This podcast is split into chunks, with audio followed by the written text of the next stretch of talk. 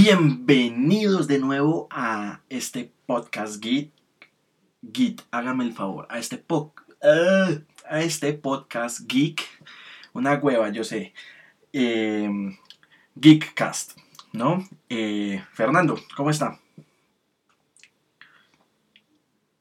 Bien, bien, bien. Eh, bacano. Acá digamos que, mm, acá con un tema bien bacano y es que teniendo en cuenta como el boom y el estreno de The Voice, que es como algo totalmente ajeno a este género de superhéroes. Pere, pere, pere, pere, pere. Se- ¿Qué, qué, qué, qué, perro? Pere, pere. la introducción. ¿Cómo estás? ¿Cómo estás? Cuéntanos.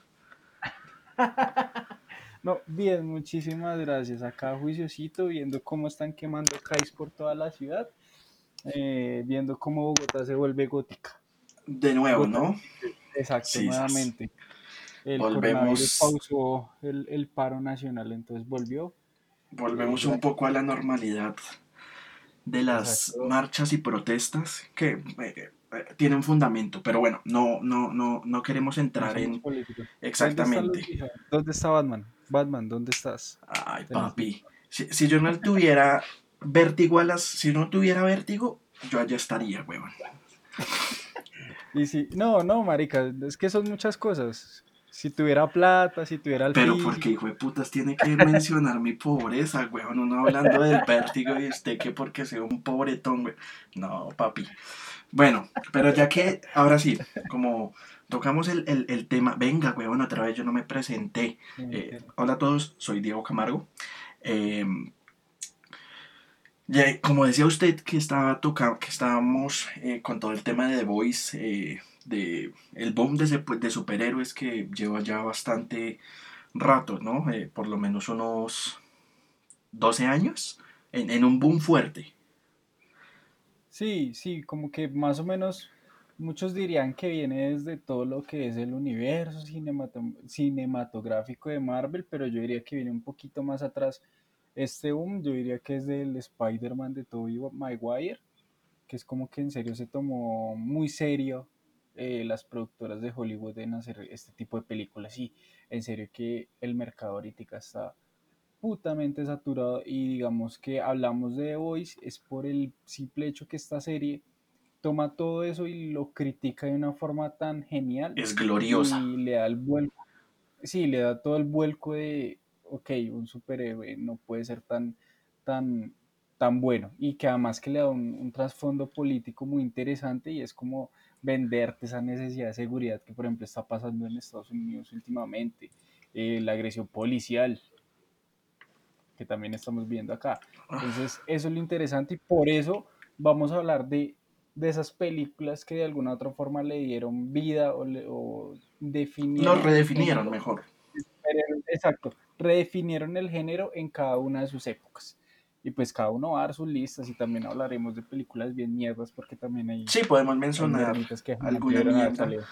que hay por ahí volando. Entonces, pues sí, como ya escucharon, Fernando eh, me quitó la tarea de hacer la introducción. Muchas gracias.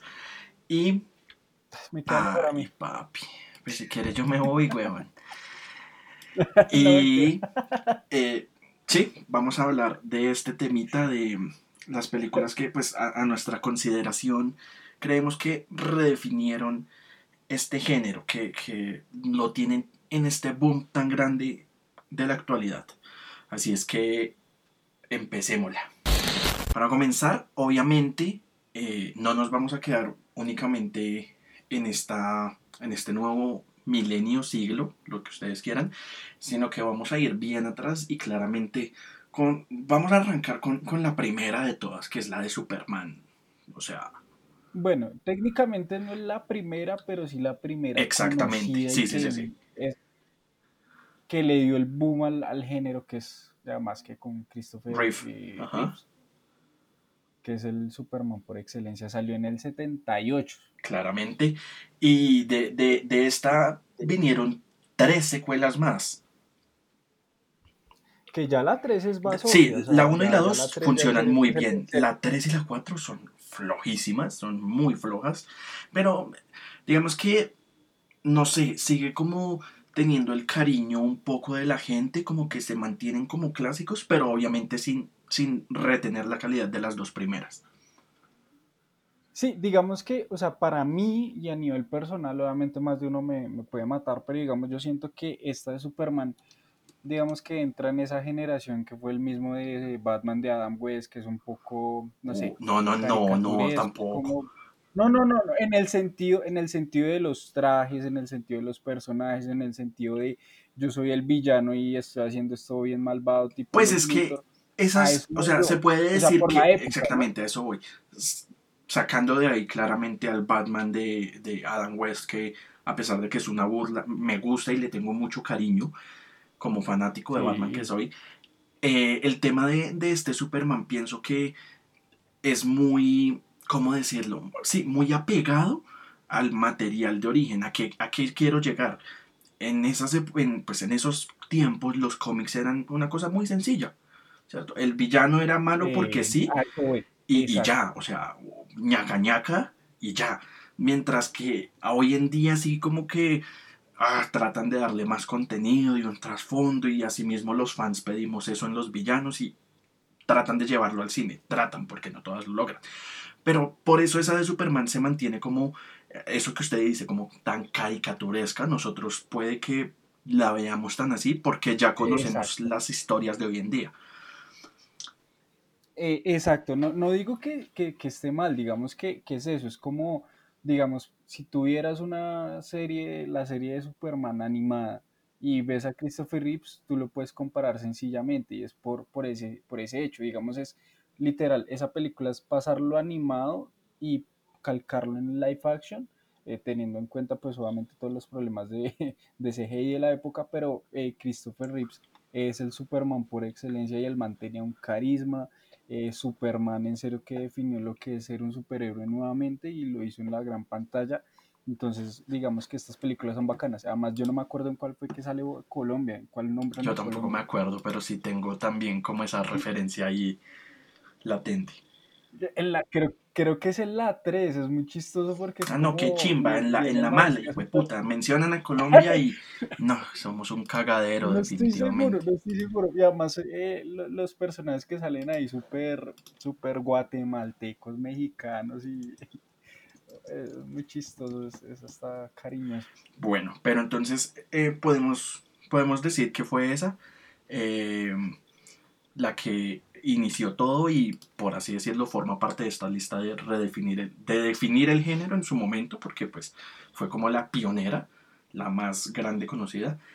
Y de ahí ya, ahora sí nos vamos a los darks, al momento en el que Tim Burton venía de realizar Beetlejuice con Michael Keaton como protagonista, eh, que era como un actor de comedia, por así decirlo. Sí, ahí, empezó todo lo de Batman. Ahí empezó el, el, círculo No, de, en general, huevón, en general. Yo me he dado cuenta de que el fan de DC, aunque yo soy fan de DC, el fan de DC es muy tóxico y es muy muy culero, weón. Porque cualquier marica actor que colocan le tiran mierda y le tiran mierda y le tiran mierda. Y va el actor y lo hace bien y, y ahí sí ya todo bien. Calladitos. Exactamente. Sí, sí. y pasó con Michael Keaton en su momento. La gente dijo, hey, weón, un actor de comedia para ser Batman, no, es muy bajito. Y es una versión, una chimba. Muchos nos encanta Michael Keaton. Y Jack Nicholson como el Joker también es una retro chimba. Sí, sí, digamos que ahí fue que empezamos a ver la versión, no sé, por decirlo así, oscura, un poco más seria, un poco más... E, era, era muy bacano, porque, repito, yo como fan de Batman que soy, eh, lo voy a decir mucho porque soy muy fan, eh, esa, esa versión recalca mucho de la esencia del cómic y lo oscurecía un poco más, porque sí mantenía como, por así decirlo, un poco el tema caricatura, pero lo, lo, lo oscureció un poco. Eso me parecía muy bacano. Y Tim Burton, ah, Tim Burton antes de 2010 era una chimba. A mí me gustaba mucho Tim Burton pre-2010-11. Hasta Alicia en el País de las Maravillas me gustó. Ya de ahí todo lo que hizo después, grave. No, y es que hasta la, hasta la visión de gótica propia, digamos, el, como la silueta Es de la ciudad chimba. o como el panorama de la ciudad es Es, muy bacano y, y es un es cómic muy calcado gótico, o sea, literalmente es gótico. Total, total, literal, cogió el nombre e hizo una película totalmente gótica. Exactamente. Y, Hizo una película netamente gótica. y de ahí pues redefinió un poco el, el, el concepto del superhéroe, sentó las bases, ya que pues de ahí en adelante en absolutamente en todas las versiones del superhéroe veríamos el origen de este superhéroe.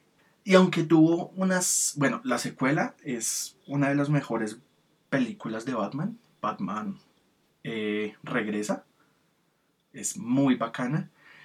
Y ya pues las otras dos si no son nada cooles. Pero eh, marcaron un, un punto de partida para el superhéroe y ¿Qué, para el género. sido? ¿Qué hubiera sido donde esa tercera, donde Tim Burton hubiera hecho la trilogía y no hubiera salido la mierda de Michael, bueno, Michael Schumacher, yo le digo Michael Schumacher para acordarme el nombrecito, Joel Schumacher, eh, papi, no con lo insultes, en paz descanse. Ah, man, no, por Dios, lo que hizo. De, ¿Qué hubiera sido de que Tim Burton hubiera sacado la trilogía? La estuviéramos peleando ahorita con, con Christopher Nolan. Seguramente, seguramente, vuelvo y repito, el fan de DC es muy tóxico y estarían generando un puto versus entre Nolan y Ward, la madre. Y estaríamos haciendo un podcast analizando Exactamente, estaríamos, estaríamos haciendo el, exactamente, total. Somos tóxicos. No, no, no, marica, es que a mí me emputa eso, weón. Yo sí amo todas las versiones. Ah, qué putas, todas, así como las del Joker, weón. Todas le han aportado algo al personaje. O sea, todas, marica, todas, de verdad. Todas. Sí, sí. sí. No, total, weón, total. Y yo creo que sí, digamos que ese es el problema. Aunque, digamos, teniendo en cuenta eso lo que su merced menciona de Marvel y DC, ahí yo me voy a meter un poquito en eso y es que lo que pasa es que el fan de Marvel a nivel mundial no había. Marvel no había, por ahí Sí, ya, ya Spider-Man. vamos a ir a eso, exactamente. Ya, ya vamos a llegar ahí. Estamos en la parte de Batman en donde, como usted lo está diciendo, DC era el dueño, por así decirlo. DC era el dueño de, de, del cine, de las adaptaciones cinematográficas. DC era el dueño de las adaptaciones cinematográficas y listo. Entonces como que Sí, no, y además que yo no sé en qué, en qué año fue que salió el bodrio de la, la primera de los Vengadores. la de los E- Esa es como se sesentera o setentera, pero creo que eso no es una película, weón. O sea, eso creo Eso es como un especial de TV, ¿no? exactamente. Eso es, es que sí oían como las series y, y es como un especial, haga de cuenta como en Los Padrinos Mágicos, Cazadores de Canales o El Mofín Mágico, ¿sí? Un especial, un capítulo largo que lo vuelve en película, creo, ahora puede que yo esté equivocado, pero creo que es así, porque película como tal eh, no había, no había algo que uno diga como, hey, esto salió en cine, así propiamente. Igual, se dice, usted lo llama un bodrio por lo mismo, porque era hecho para televisión.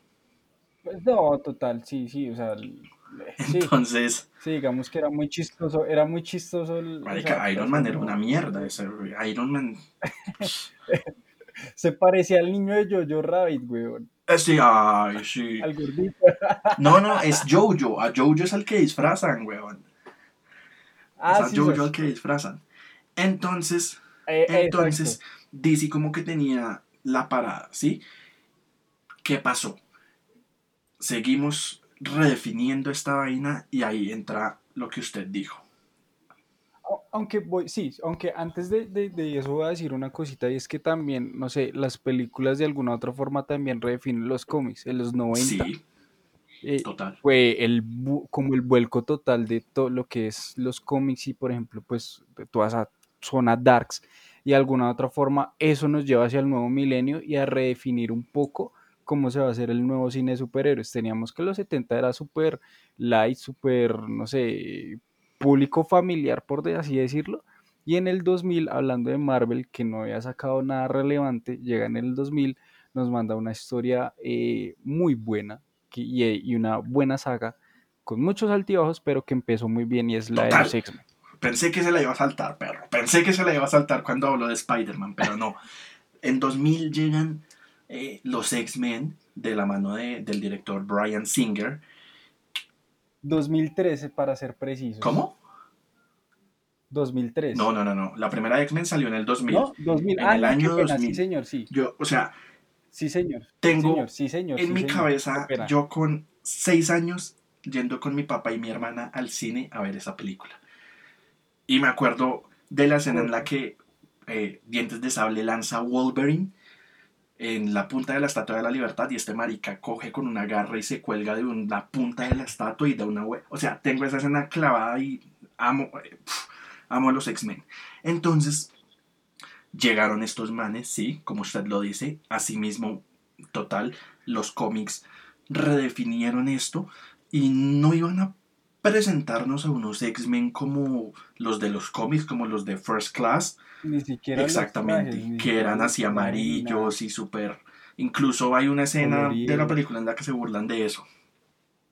Que Wolverine pregunta Eh, como, sí, "Wey, exacto. esta mierda, ¿por qué la usan? Y Ciclope le dice como, ¿qué acaso prefieres mallas amarillas o qué? Que yo lo vine a entender ya de grande. Yo pensaba que le hacía el chiste por el traje de Wolverine. Pero ya cuando leí los cómics de First Class, yo dije, ah, referencia, bien. Más, más, más aún la referencia, claro. Funciona para las dos. El chiste funciona de Sí, doble podría, sí, de hecho sí.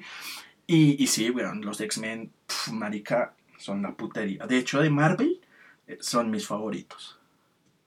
No, y además que esa primera película casi que parece una película de acción, o sea, muchas secuencias de acción eh, y los personajes son, o sea, digamos que teníamos en, en, en Superman y en Batman, digamos, lo que conocíamos, el trauma infantil, la historia de origen, yo qué sé, pero acá tenemos es un grupo de personajes y cada, cada personaje tiene como su historia que contar, su- sus miedos, sus, sus objetivos y, y muchas cosas que se desarrollan muy bien en esta película y que va más allá de que ay, es un supervillano y quiere hacer el mal, sino que también obviamente con todo el, el tema y el racismo que se intentaba manejar desde los cómics, se ve plasmado también en, en- en la En- película, Lo- el miedo de lo nuevo. En general, nuevo. exactamente, en general, dicen, como dato curioso, no sé si, si pueda servir como un dato curioso, que por eso escogieron a Ryan Singer para dirigir esta película. Porque el hombre, pues Brian Singer, muchos lo sabemos, él es homosexual, ¿cierto? Entonces él sabía de todo esto, de toda esta mm, repelencia, no sé, de, sí, repelencia que tenía la gente hacia los homosexuales o hacia, o el tema del racismo, Homo- todo esto, homo- homofobia. Miedo a lo, a lo Exactamente. Sentirse reprimido, porque digamos que los X-Men muest- muestran eso, estar reprimido y... Y el man no había dirigido películas así de acción ni nada. No sé en dónde vi que el man estuvo como presente en el set de Star Wars Episodio 1 y de otra, de otra película. Que iba también, creo que la de... No, O sea, esa fue la primera película así, no sé, triple A, por ponerle un nombre así, blockbuster, eh, que, que el man dirigió. Sí, podría decirse que sí. Entonces, lo que usted dice de, de- de los personajes de- diferentes y todo esto, están muy, muy marcados en la película. De hecho, creo que en la trilogía original, bueno, y en las precuelas, bueno, y en Wolverine, bueno, en general en todas las películas de X-Men está como marcado eso, ¿sí? Porque es algo que los cómics siempre como que hicieron mucho énfasis en ello. Sí, y, y- y- y- hay que tener en cuenta que, digamos, esta película no sé en qué medida, pero nace gracias a la serie noventera Sí. animada. O sea, como que todo es un universo que se ayuda mutuamente. Porque después de que, o sea, ya, ya la- el boom de la serie estaba en su auge, pero salió la película y ahí salió, fue como una nueva generación de, de series animadas de los X-Men. Como que volvió el boom de, de los X-Men después de la Pero película. No es porque yo sea fan de Batman ni nada, pero para mí, para mí, que el Batman de Tim Burton generó la serie animada de Batman, de ahí de esa serie animada se Sí. desprendieron muchas de estas series. Pues digo, ¿no? Como fan de Batman, no es que sea la última palabra, pero... pues Batman es el centro de y eso, pues eso no mejor. Pero bueno, continuando con Marvel, digamos, estas películas... Ahí sí llegó otra obra maestra. Y exacto, que, eso sí fue una trilogía. Lástima que no pudo culminar de la forma Pero es por, culpa de Sony, güey. Eso es los putas empresarios. Porque Raimi estoy seguro de que eh. tenía muy buenos planes. Sí, sí, total, total. Pero digamos que tenemos dos muy buenas películas de Spider-Man, que son las de Tommy, Tobey Maguire, que en serio que eso es, mi recuerdo de infancia. Yo, o sea, disfrazado en Halloween como eh, Spider-Man, eh, viéndome las películas, pasaban por televisión, uno se las ve porque son obviamente buenas y es una historia perfecta, digamos, la primera vez Spider-Man es una historia perfecta de origen de... Spider-Man, hay, hay, que decirlo. Eh, no tiene todo, no es calcado el cómic, hay no, total, muchos, no, y hay que decir algo, y es que mucha gente, yo soy, marica, estoy haciendo mucho énfasis en lo que me gusta, perdón, pero yo soy muy fanático de Christopher Nolan, y todo el mundo habla de la trilogía de Nolan, de que inició como esta historia de el camino del héroe con Dark Knight. Y no, o sea, sí lo tiene, claramente, pero este camino del héroe lo, fue lo que trabajó Sam Raimi con Spider-Man.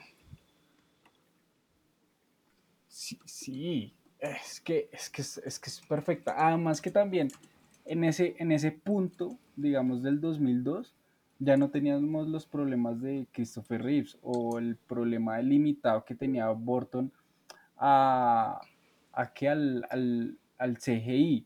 Usted veía el tráiler de Spearman y, y, usted se creía, o sea, no veía nada falso, no era la pantalla verde, no, o sea, usted se lo creía y usted creía Era, era bien creíble para la época, incluso se sigue manteniendo eh, pausa para decir que, de hecho, en la tercera, es que la tercera fue bajo tanto en la calidad y en general, que incluso en la tercera sí se ven esas fallas.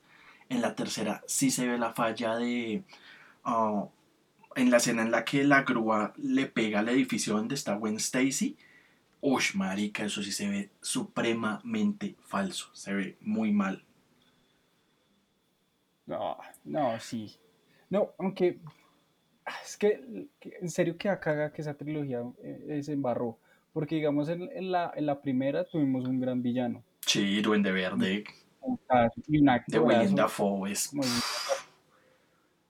Y, y, fue un villanazo, fue un muy buen villano que de alguna otra forma que incluso hasta fue el centro de ese mini universo de Spider-Man que se armó ahí.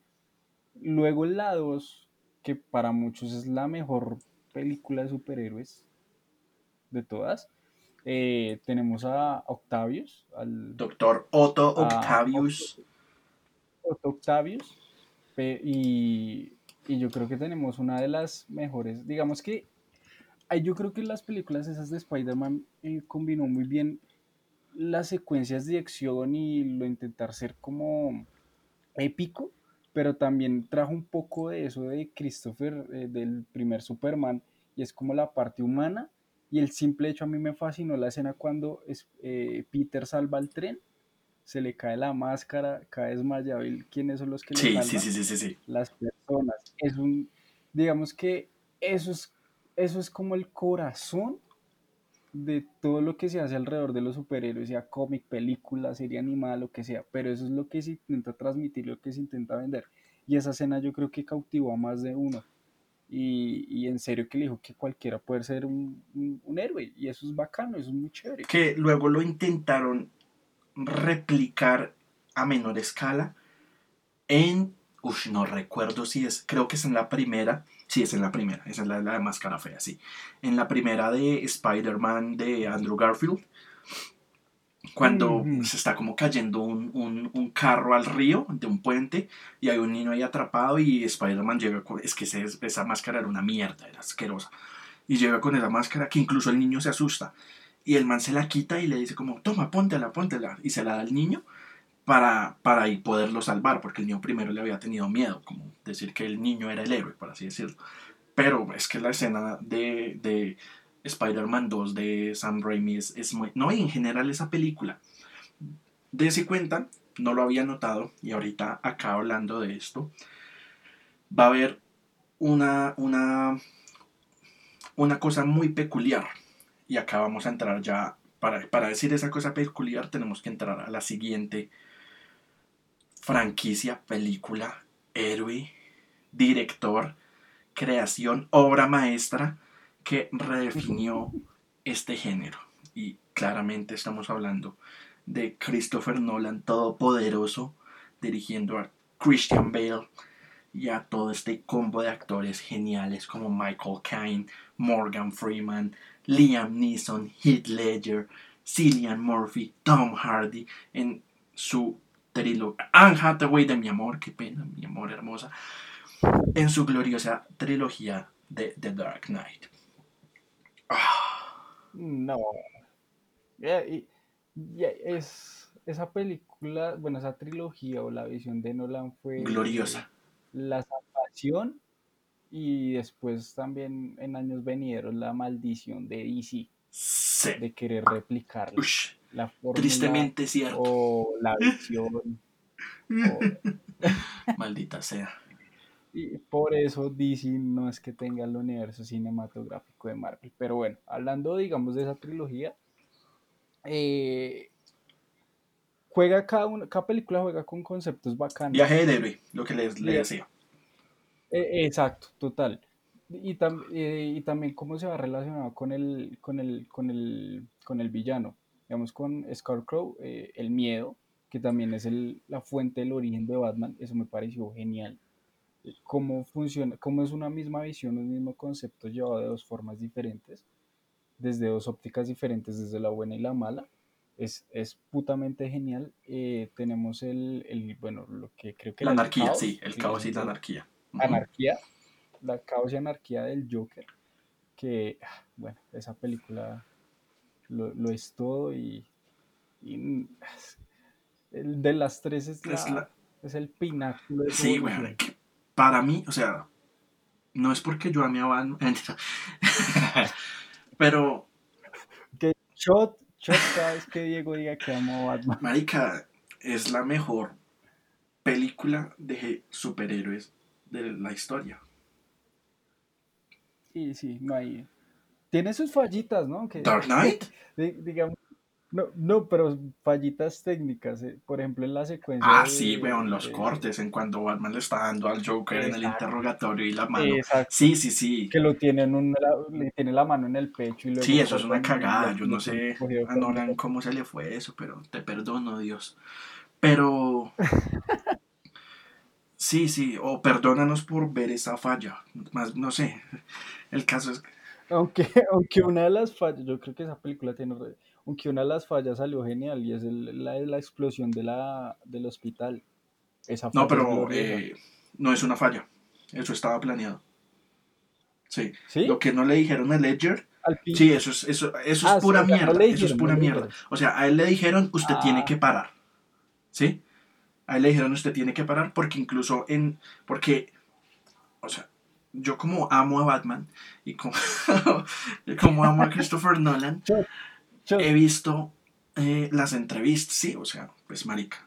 Y usted me conoce y ah, para los que no me conocen, o sea, cuando a mí me gusta alguna mierda, parce, me la... la devora como sea.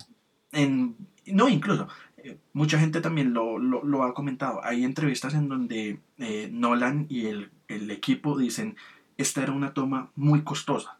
Teníamos una toma, porque de verdad íbamos a volar un puto edificio, ¿cierto? lo íbamos a explotar de verdad y Heath Ledger iba a salir de ahí, ¿sí? Nada, nada podía salir mal, o sea, nada, todo lo que ustedes ven es planeado, o sea, está escrito, así pasaba. Y hay em, storyboards y, y, y animaciones en donde efectivamente se ve como el Joker sí tiene que parar lo que Ledger sí fue, sí hizo fue que miró hacia atrás y como que esto no funciona, bla, bla, y pues lo que explotó y la reacción de, de, susto de él cuando la explosión sí es genuina. Pero el, el, personaje sí tenía que parar ahí. Dato curioso. Pues mucha gente... No, un genio. Sí, weón. Y, y No, pues es que claro, en redes dicen todo lo contrario, dice que, que no estaba planeado así, que no sé qué, que lo improvisó. Sí, pues marica, el man se murió como para darle más boom al man y pues es un personaje que la gente ama y sí, pero e, es la verdad, o sea, sí, Mm. lamento bajarles ese mito. Aunque digamos que a mí la tercera de, de, esa- de la trilogía, digamos que la tercera a mí se me pareció muy pesada. Me costó arrancarle y como engancharme. Los primeros 30, 40 minutos. ¡oh! Marica, yo me la vi cinco veces en cine, weón. Ah, pues es porque usted ama Yo amo a Batman. Y No, no, pero, pero no lo digo en mala forma. Digamos que la película empieza, digamos, de la forma en que acaba la otra y uno tenía el hype. Digamos que esta película empieza muy lento. Obviamente, empieza lento y empieza a subir. Empieza a subir. O sea, lento en la Para mí el historia. ritmo es mucho más lento. Marica, porque el, inicio Sí. de Dark Knight Rises es una puta pasada, weón. El, el ataque de Bane al avión. Ah, la Marica, es secuencia, una sí, obvio, obvio. No, no, total, total. Me refieres al, al desarrollo de la historia. O sea, digamos que Batman ahí como cojeando y Ok, ok, ok, entiendo. Ale- Es un ladrillo, es un ladrillo. Digamos que ahí bien empieza a subir y empieza a agarrar ritmo y toda la vaina. Y luego tenemos el desenlace con una de las peores muertes, Marica. peor actuadas del, de- del mundo. ¿De quién? De, de, de la Ra's al Ghul, eh. Sí, pero no. Digamos que ella yo la dejo pasar. Mi única queja en esa trilogía, y de hecho lo hablaba hace unas noches con un parcero, marica, la muerte de Bane, weón, es... Es... Ay, parce, es que a Bane no lo vendieron como el putas, weón, el putazo. Le, o sea, bro, le, le quebró la espalda a Batman, lo sometió física y mentalmente. El Joker lo había sometido Sí. mentalmente, eh, psicológicamente. Este huevón lo, lo sometió en todas las formas posibles, lo acabó. Se lo Exa- marica. se lo- Y, y nunca en la historia habíamos visto a Batman así vuelto mierda como ni, ni en cine ni en televisión. Porque yo no. Fue en su momento lo más parecido al final de Sí, Infinity War. o sea, Fue la primera vez que un héroe pierde así. Exactamente. Entonces, como que, wow. Y marica, digamos que el giro de que Talía sea la mala, me gusta, digo como, pues sí, ok, tiene sentido. Lo que no me gusta es que hagan quedar a Ben como el perrito faldero de Talia. Y Mm. asimismo, que luego, Además, sí, y además que porque mucha gente, digamos, tiene, tenía la imagen de Bane de, de Schumacher y es como ese tonto musculoso que también es como uy, un perrito puta mierda, Ivy. sí, el peleador de lucha libre. Eh, que exacto, visualmente es igualito, eh, pero sí, paila, es una mierda. hormonado, sí, hormonado y, Y y, aquí quedan ciertas La otra vaina es esa forma en la que lo matan, weón. O sea, bro, sometió, repito, sometió a Batman, lo acabó. Y Batman volvió más fuerte, con toda, y le estaba ganando, y le ganó. Y que sea, yo amo a Anne Hathaway, marica, amo a todo el mundo, en qué puta que soy. El man, el man, sí, le estaba ganando y le ganó, para que llegue Catwoman y, marica, de un disparo lo mate, weón. O sea, parce, era el villano de toda la película y esta mujer lo mató de un pepazo, weón. Batman ya lo había sometido. No, diga, diga- digamos que bueno, teniendo en cuenta eso, ok, pareciera que estuviéramos hablando de películas malas, ¿no? Pero bueno, porque estamos encontrando los peros, pero es, un, o sea, es una... No, no, no, es como el único pero que yo encuentro en esta, Claro, en esta trilogía. De, perdón, son dos peros. Sí, sí, pero Uno, cambiar a Katie? Holmes por Maggie Gyllenhaal, que lo hizo fatal. Y el otro es ese de la muerte de Bane. De resto, para mí es gloriosa. aunque digamos que, no sé, yo, yo teniendo en cuenta lo que lo intentaron vender es que Bane no, Bane, Bane no era el villano principal, o sea, era la historia, pero el giro, la trama Sí. era pues que la vieja lo era. Entonces, el villano y eso no era tengo Bane, problema con eso. vieja. Pero, pero es que marica lo matan muy culo. Y, y, y el parcero, de hecho, el parcero es Mike, con el que grabamos el Mike.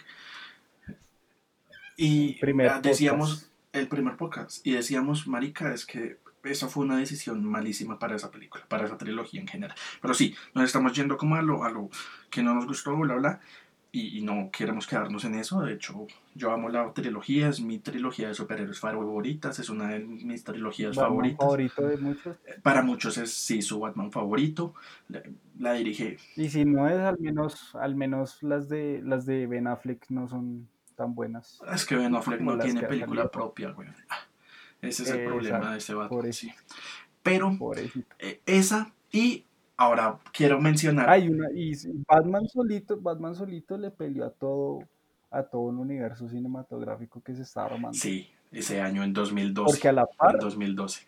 Porque Batman solito, Batman solito le estaba peleando y en su momento, eh, en paralelo casi se estaba armando lo que, pues, lo que en serio fue el, estallido. No, no, de hecho, de hecho se estaba armando. En 2008 salió Batman y en mayo había salido Iron Man. Y en 2012 salió Dark Knight Rises en julio y en mayo había salido Avengers. Entonces eh, era Batman, papi, hijo de puta vida contra todo ese montón de héroes, Y a todos los escogí y les digo, a ver, ¿cómo fue, papá? Porque es Batman, papi, es Batman. Pero espere, eh, quería hacer una mención de lo que le había dicho que había notado algo particular en, en las en las que hablamos que definieron como esto, eh, Superman, Batman de Burton, X-Men, Spider-Man de Sam Raimi y Dark Knight de Christopher Nolan. En estas cinco hay un factor común y es que todas las trilogías, por así decirlo, las trilogías originales, porque X-Men luego se expandió, pero de todas estas cumplen algo y es que erradican por completo ese imaginario o ese dicho de que las secuelas son malas. Porque de hecho, con todas estas, mm, la segunda, es la mejor de, la franquicia y son mejores que la primera. Entonces, pasó con Superman 2, eh, pasó con Batman de Tim Burton, Batman Returns, es una chimba, es muy bacana. Eh, X-Men 2, marica, es de las mejores de X-Men.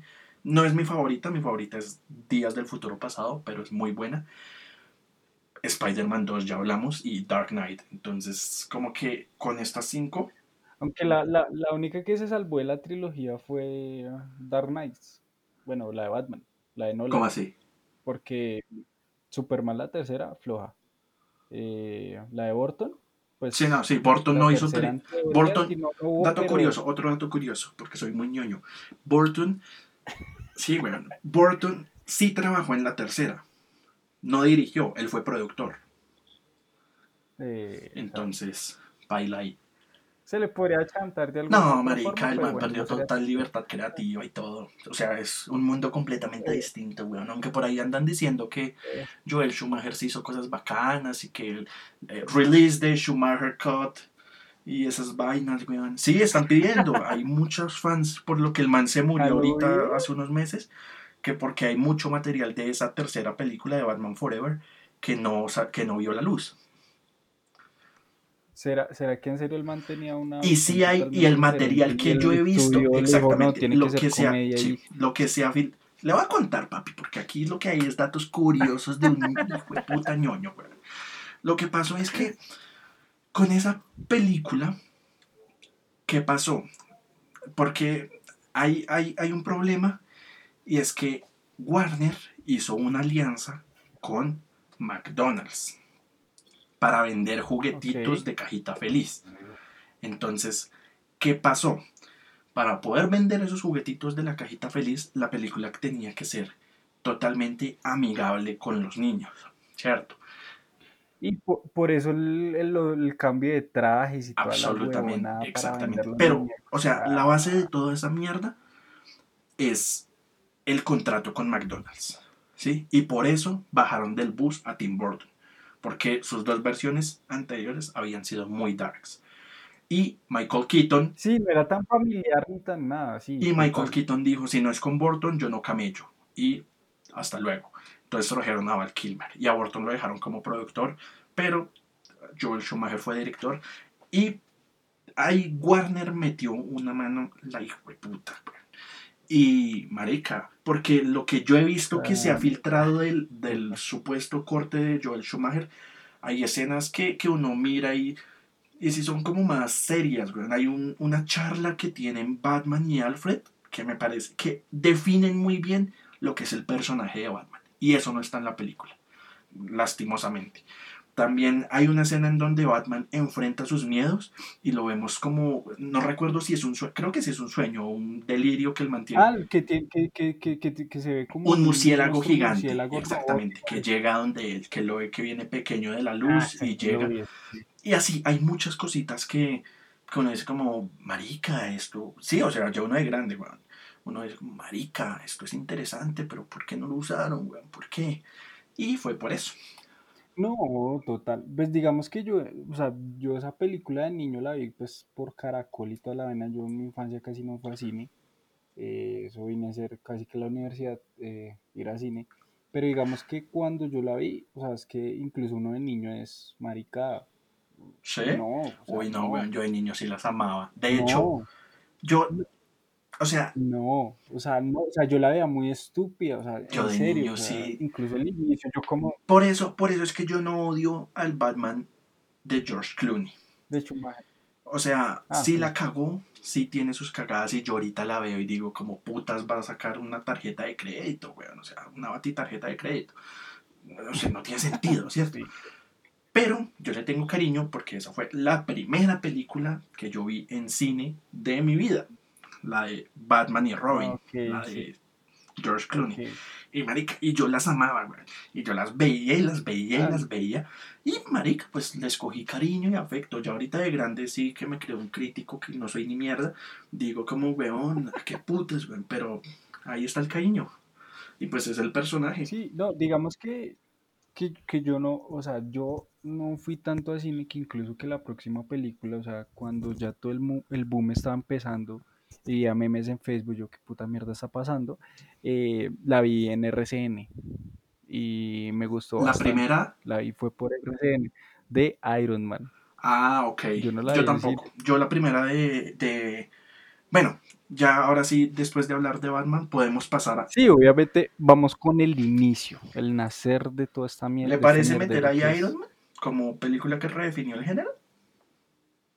Te- No tanto como la película en sí, porque digamos la película es clichésuda, el de, es, tiene todos los clichés de Sí. superhéroes. Tiene, o sea, no redefinió nada, no fue innovadora, no, no hizo nada. O sea, es una muy buena película, pero ¿por qué uno la pone? Como que redefinió. Obviamente. Exacto. Y eso es, eso es la base de todo lo que se viene en ahora en adelante. Pero de alguna u otra forma es todo lo incipio que ha sido el universo cinematográfico de Marvel. No aporta nada innovador, no aporta nada nuevo. Y es la misma fórmula de aquí en adelante. Lo innovador es que cruzaron las películas. No, pero de yo- todo ese yo amo- eh, cinematográfico, yo defiendo uno. Yo defiendo una. Yo defiendo una y en serio que es la mejor película de Marvel que, que en serio me fascinó porque es, es una película de espías y es eh, Soldado del Invierno. Ah, marica. Es un peliculón. No, pero es que esa es la. Sí, weón, esa es la mejor. Que Infinity War, ni que Endgame, ni ni mierda, weón. Eh, Winter Soldier. De hecho, con esa película me pasó que a mí la primera de Capitán América no me gustó. Norma. Cliché suda. Sí. Y yo no vi. Winter Soldier. Yo dije, nah. Y le cogí mamera al Capitán América por eso. Ya, Winter Soldier, ah, el Capitán América. Uf, marica, cuando yo la vi, weón, yo, ah, severo huevón, como no la fui a ver al cine, parce. Porque, uf, güey, muy buena, muy bacana. Pero, volvamos a Iron Man. Entonces, eh, está, la metemos acá por su escena post créditos y porque lo inició todo. ¿Sí? Exacto. Listo. Sí, sí, sí. listo. Tal cual. Perfecto. Y de Iron Man vamos Yo a la- pegar el salto a Avengers, weón. Ah, bueno, sí. Que pues, ese es el pináculo. Usted hizo pináculo. Deberíamos hacer como un jueguito, poner ahí en la descripción eh, jueguito de shots. Cada vez que yo diga pináculo, shot. Cada vez que digo, digo que haga ama Batman o que es fan de DC. Digamos que con eh, Avengers llegó el boom, weón. Y ahí con Avengers sí llegó algo que absolutamente nadie había hecho. Habíamos tenido historias de orígenes, varias, habíamos tenido historias de el grupo de superhéroes, varias, pero nunca habíamos tenido una historia que sí, que reuniera algunas películas anteriores y no voy a decir culminara, pero sí culminara, No, no que culminara propiamente, sino que eh, tuviera un breve desenlace en esta historia de Avengers. ¿Cierto? Ya habíamos tenido Iron Man, Hulk, Iron Man 2, Thor y Capitán América entre 2008 y 2011. Y con Capitán América. Eso fue rápido, ¿no? Lo, que, lo hicieron rápido. Y eh, al final de Capitán América, sí, de Capitán América tuvimos como el, el teaser de Avengers, ¿no? Y pues ahí sí ya llegó Avengers Assemble. Avengers con, pues, con, con el boom, weón. No, y fue como, para mí fue como esa la primera película viral, porque en serio cuando salió en cines, pues no fue como en, como en game, pero pues digamos que Facebook, los memes en Facebook, gente spoileando, gente eh, publicando que cuando le iba a ver, digamos que fue en serio la... Sí, yo me acuerdo también, weón. Sí, se podría decir que sí. Eh, yo me acuerdo también que en Twitter mucha gente, yo me acuerdo que yo no la vi en estreno. Yo no la vi en estreno, la quería ver porque sí me llamaba un huevo la atención y, y, tampoco había visto las anteriores en cine. Yo Iron Man 1, 2, Hulk, eh, Thor y Capitán América las vi ya en DVD y por por Cuevana. Y, y me gustó eso, que las fueran uniendo. Y yo decía, ay, qué chimba, weón, ay, qué chimba, bien, por fin, van por buen camino. Digamos que la, esta la quería ver en cine porque sí me llamaba la atención toda esa vuelta. Y la vi como a la semana y media, weón, tal vez dos semanas de haber salido. Y en Twitter el día del estreno todo el mundo hablaba y que, eh, de hecho me acuerdo tanto un tweet que es, mucha gente decía como, ojalá,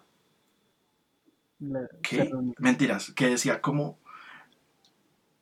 ¿qué? Que decía como... Ojalá la Justice League se reuniera. No, no, no, no, no, no, no era nada ah, relacionado. Decía, decía como...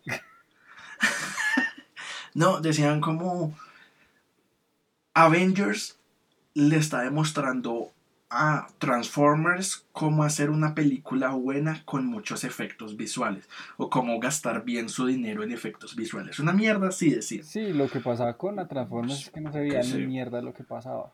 Ah, papi, pero ¿qué les pasa a Transformers? Es una chimba, weón. ¿Sabe que nuestro próximo podcast va a ser de placeres culposos, güey. ah, pero sabe que es mala, pero sabe que es mala. Sí, papi, pues las historias son culas, güey, pero, pero son, a mí me encantan, Mari. Hasta la 3, porque la 4 y la 5 sí son una mierda. Pero, pero, pero bueno, digamos que, que, que sí, digamos que esa de Avenger fue la primera película así viral que se volvió una locura.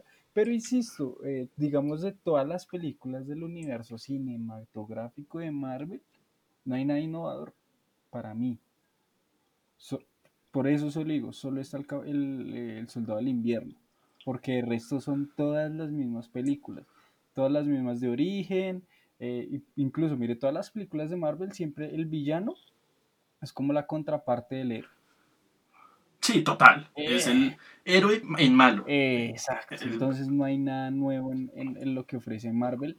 Eh, en, eso. Por ahí, digamos que hay mucha gente que dice que eh, viene siendo Thor Ragnarok, digamos, por la comedia, pero no creo, a mí tampoco me gustó mucho. Podría ser en A mí me entretuvo. Sí, pero digamos, de todo eso, o en ese boom, o en ese estallido de películas que nos llegó cuando salió Batman v Superman, venía todo el universo cinematográfico, que uno decía, por Dios, hay joyitas que salieron a relucir y volvieron a redefinir el género. Una, por ejemplo, Logan. Sí. Logan es un drama posapocalíptico eh, es tan humana. Podríamos, podríamos, podríamos tal vez decir, a mí no me gusta, a mí no, el personaje lo aborrezco. Pero Deadpool, weón. antes de Logan, tal vez estuvo Deadpool. Mm. Eh, el personaje me vale culo, weón. Pero, digamos, o sea, es que digamos que Deadpool, o sea, Deadpool lo bacano es que, digamos, aprovechó el formato de romper la cuarta pared, pero Deadpool para mí y para muchos es más una película de, de comedia. Es casi que una autosátira de, de todo lo que estaba pasando, una parodia. Y con buenas secuencias de acción. Pero también marcó un punto y es en que el género de superhéroes sí puede ser clasificación R. y por eso llegó Logan en clasificación R, por eso tuvimos Joker en clasificación R, y por eso muy seguramente tendremos The Batman en clasificación R, porque amo a Batman. Pero eh, bueno, ya, ya estoy como muy como muy Avengers Endgame, muy repetitivo con el chiste. Pero, digamos, pero digamos que, que sí, digamos, y su merced tocó muchas películas, digamos que el género de superhéroes empezó a mutar y empezó a mutar como en subgéneros, o sea, héroe, drama, Logan, héroe, comedia, Team, héroe, drama, Joker, y digamos que ahí llegamos a la próxima, que no se puede decir si es de superhéroe, pero sí no sé, basada en un personaje de un cómic de superhéroe que es el Joker. Que usted tiene un video reaccionando al tráiler, eh, votando odio. en el canal. Votando odio, la gente le comentaba. Papi, pero no, pero es que Aprende de cine, deja de ver Transformers y Rápidos y Furiosos, deja de ver Pasión de Gavilanes. Eh, me, decían que yo no sé del Joker, que tal los hijos de putas, weón. No, marica. Lo peor es que a día de hoy no me arrepiento. No. Porque, porque el, nulo hype que yo tenía por esa película fue el que me hizo cogerle gusto. Y no me arrepiento en decir que es una película, marica, e, es muy buena, es un peliculón, weón. Pero escoger cualquier personaje X y volverlo un loco, weón. No es el Joker. No, no, no, no, no, no. y yo insisto, yo insisto, la película se podría llamar Maniac y aún así ser una puta chimba. No, pero, pero digamos. Que le pusieron Joker por, por ser. Pero usted, usted que ama a Batman, porque usted ama a Batman. Eh, sí, yo amo a Batman. ¿Cómo sintió el, el simple hecho, ese detallito al final, de que todo eso causado por el Joker generó el nacimiento de Batman? No se hubiera. A mí me gustó. Por eso, eh, a mí, para, mí, para mí, es el me, me agradó. esa película y es ese detalle. no, es que sí, repito, repito, la, la película es buena, le metieron cositas de Batman, no se va a negar, pero no, no es... es que no sé. Aunque también lo mismo pasa, aunque lo mismo también pasa con Logan, aunque obviamente los personajes se mantienen y la ciencia, etcétera, pero digamos la película de Logan, mucha gente y me acuerdo de muchos memes en la época, lo toman como que era la película live action de The Last of Us, por el simple hecho de la niña, Logan y todo eso. Y a eso es lo que voy, digamos que los personajes son tan universales que se pueden manejar de cualquier forma. Los personajes se parecían físicamente y, la historia sí tenía como cierta eh, similitud, pero pero ya, weón, ¿sí? A lo que yo quiero ir con Joker es que, marica, Joker, no voy a decir que es una mala película y todo, pero yo, yo sigo diciéndolo, marica. O sea, sigo, sigo en mi, no que es mala En, mi posición de que, es, un, remake de cualquier loco, weón. Para mí, para mí, sí, para mí es un remake de Taxi Driver. Para, yo lo veo de esa forma. Empezando por ahí, empezando por ahí. O sea, es que, weón, tirarle mierda a Joker es muy jodido. Pero la película es buena. Pero, marica, es sí un, remake de Taxi Driver con publicidad de Joker, marica. Y es eso, publicidad. Porque si la película no se hubiera llamado Joker, marica, no la ve ni, ni la mitad de la gente. Sí, y hubiera ganado todos los Oscars del mundo. Porque entre... Sí. Mm, seguramente. Sí, es probable, pero, pero digamos que, pero, redefinió el género, bueno, digamos, digamos, redefinió el género en el sentido de que se pueden, digamos que se pueden hacer mucho más realistas incluso lo que hizo Nolan, porque, digamos, por ejemplo, el Joker es un personaje empático con el, al que cualquiera le puede pasar esa vaina, ¿sí me entiende? Digamos que empezó como esa, esa vaina, digamos, de ponerse usted a sentar y pensar bien las vainas. En Logan usted piensa, ok, uno cómo, cómo trata a las personas mayores, ¿Sí me entiendes? O sea, como que... O sea, es que, sí. ¿Cuál es, ¿cuál es mi cagada con Joker, que No dejó Le voy a decir mi cagada con Joker. Que no fue una vaina superficial. Digamos que fue algo mucho más profundo. Y puede que se llame como sea, pero digamos, gracias a... Mi mayor... No, creo que hay una profundidad en la película de Batman que va a salir. Sí, pero... Marica, es que ahí sabemos... Bueno, no sé qué vainas vayan a cambiar. Pero lo que y tal vez sí estoy siendo muy fanático de Batman, porque amo a Batman, y es que la vaina está en que sí me cago un poco que hagan que el Joker sea el origen de Batman y no como es. Porque el origen del Joker es causado por Batman. ¿Sí? y ese es un matrimonio, papá. Eso es un hijo de puta matrimonio. Pero usted en el matrimonio si, los si hay un Batman, iguales. hay un Joker. Por eso. Y lo hubo. Y lo hubo. Ahora, si sería muy poético. En los cómics, si, la saben. En los cómics hay No, si sería muy poético si la saben hacer ahorita.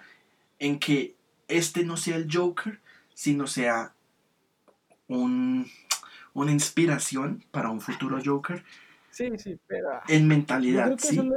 Y que ese futuro Joker se cree gracias a Batman. No, no, no, no, marica, que usted se, usted se está yendo a lo superficial de nuevamente, o sea, usted se está yendo a lo que le están vendiendo, y es el universo cinematográfico, y es que lo Avengers, lo, lo Marvel, le están vendiendo eso, y a lo que voy es que esa película fue mucho más profunda que cualquier otra y eso puede hacer que el género sea mucho más profundo ahora en adelante. Que si es una película de clasificación R, no es porque van a haber eh, chistes de, sexo o, automutilaciones referenciando a 127 como Deadpool, sino que van a ser historias putamente profundas y putamente adultas que cualquiera puede ver y que cualquiera puede admirar. Pero es que ahí ya se está, es que ahí en, en, teoría la película, es que ahí la película en teoría se salió totalmente del concepto de género de superhéroes, es un drama. La película es un drama, weón. Que utiliza al Joker como publicidad. Punto. Bueno, eso, eso, eso es un debate más, más factible. De hecho, de que si de hecho decían, de, hecho decían en algún momento una cuenta de DC que, que yo seguía, decían que les gustaría muchísimo ver una película así como Joker, un thriller, un thriller político protagonizado por Lex Luthor. Exacto. Exacto, así muy a lo House of Cards. Pero eh, sí, eh, eso es a eso lo que voy, digamos, por eso es que Joker es innovadora y no es una fórmula repetida tipo Marvel, sino que coge una historia universal y la traslada a un personaje de cómic. Y eso está perfecto, weón. Y funciona. Pero pues es que, marica, es que no, es, no, pues es, que, es, el problema. es que es el mismo problema. No, es que es el mismo problema. Ay, es que no está calcado al cómic. Ay, es que Iris es pelirroja. Ay, que no sé. No, marica, son historias universales que se pueden reinterpretar de la forma Eso no tiene ciencia. Eso no tiene ciencia porque es literalmente coger a Lex Luthor y ponerlo. De hecho, lo hicieron prácticamente. Porque Lex Luthor fue interpretado en 2006 por Kevin Spacey. ¿Y qué hicieron con Kevin Spacey? Lo pusieron a dirigir, a protagonizar House of Cards. Y ahí tienes tu thriller político con Lex Luthor. ¿Sí? Entonces, marica, de aquí a mañana yo digo como, uff, weón, eh, quiero, no sé, hacer una película, no sé, con otro superhéroe. Ah, con Iron Man, marica. Y volvámoslo un inválido, weón, que tiene que, que hacer un traje para poder caminar. Y que basado en su ciencia, en su genio, haces un traje para hacer un, para hacer un mundo mejor. Pero que el drama esté en que el hijo de puta no puede caminar. sí, bueno, es coger dramas cualquiera y ponerles el nombre de un héroe. me refiero a, pues puede ser totalmente algo diferente, algo de terror, bueno, no sé qué tan fiasco sea, pero New Mutants. Es, es, es Pasó, terror. pasó con el terror. De hecho, ya pasó con. Todo el mundo está diciendo que New Mutants es una mierda. E incluso eh, la de. eh, la del Superman malo se me fue. Eh, Eh, ah. Brightburn. La película no es buena. La película, ajá, la película no es buena. Lo que a uno lo atrae es el concepto. Un Superman malo. ¿Sí? Exacto. Bueno, sí. Es publicidad. Sí, sí. Pero creo que nos desviamos un poco de toda esta mierda. Estábamos redefiniendo el género y nos fuimos por allá a hablar de lo que está, de lo que nos gustó de de estas nuevas películas O de lo que puede dramáticas. pasar, lo que puede ser el futuro. Digamos, Brightburn no funcionó y si hubiera funcionado, de pronto ese hubiera sido el, el futuro de, de las películas. Coger superpoderes y, y hacerlos villanos para películas de terror. Muy seguramente. Ah, eso- Hay que, pues dicen que a X-Men, que a eh, New Mutants le, le fue como el culo, weón. Sí, acá no ha llegado porque acá no ha abierto los cines, pero bueno, digamos que esas son las películas que para nosotros de alguna otra forma redefinieron. Ya entra en debate, entra en debate si Joker entra como película de superhéroes o entra más como un drama basado en un personaje de cómic, que obviamente es más la segunda, pero que de alguna Sí. otra forma redefine el género Sí. de cómo Es un hijo de puta drama. Es un hijo de puta drama. Todo ofendido el mal punto. A ver, entonces, bueno, quedamos así, ¿cierto, papi? Ya para no dejar, para que, pa' que no peleemos, vean, aquí solo love. Entonces tenemos Superman, Batman de Burton, X-Men, Ujú, Spider-Man de Sam Raimi, Sí.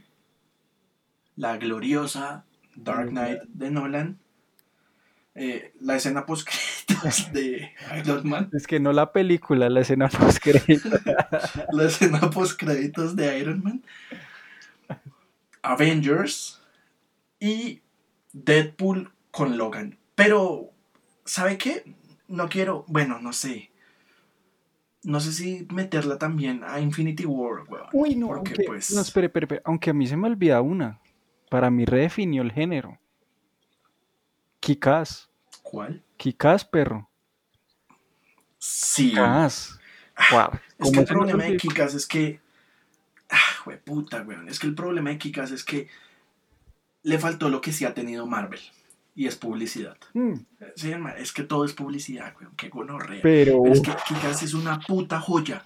Es una obra. Y de hecho, si vamos a hablar de películas, sí, weón, qué imbéciles. Si vamos a hablar de películas clasificación R, antes que la puta mierda de Deadpool, estuvo la joya gloriosa, hermosa de Kikas.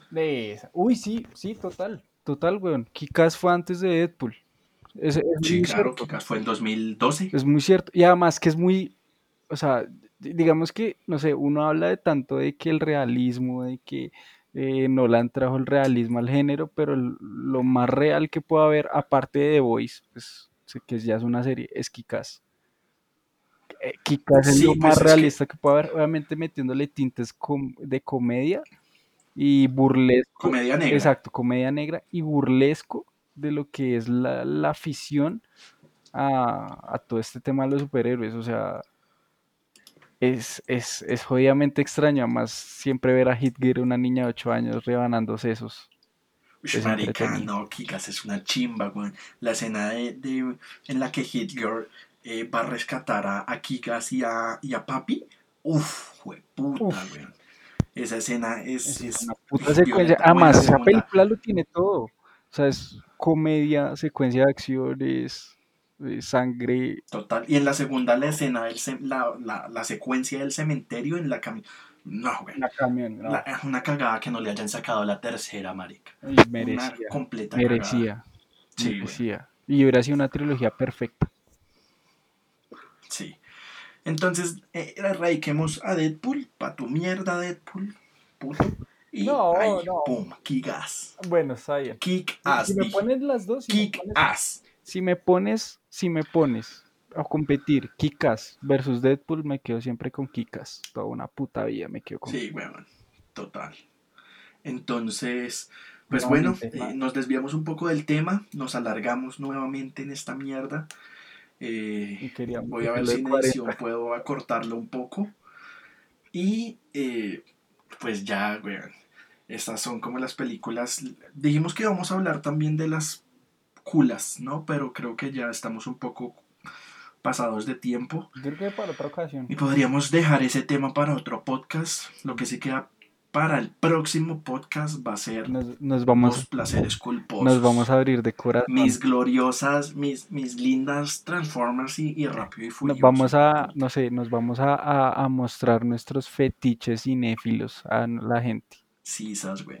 Sisas. Que por qué. Y marica, pero van a pensar que nos gusta pura mierda. pero No, vale por eso son placeres culposos, perro.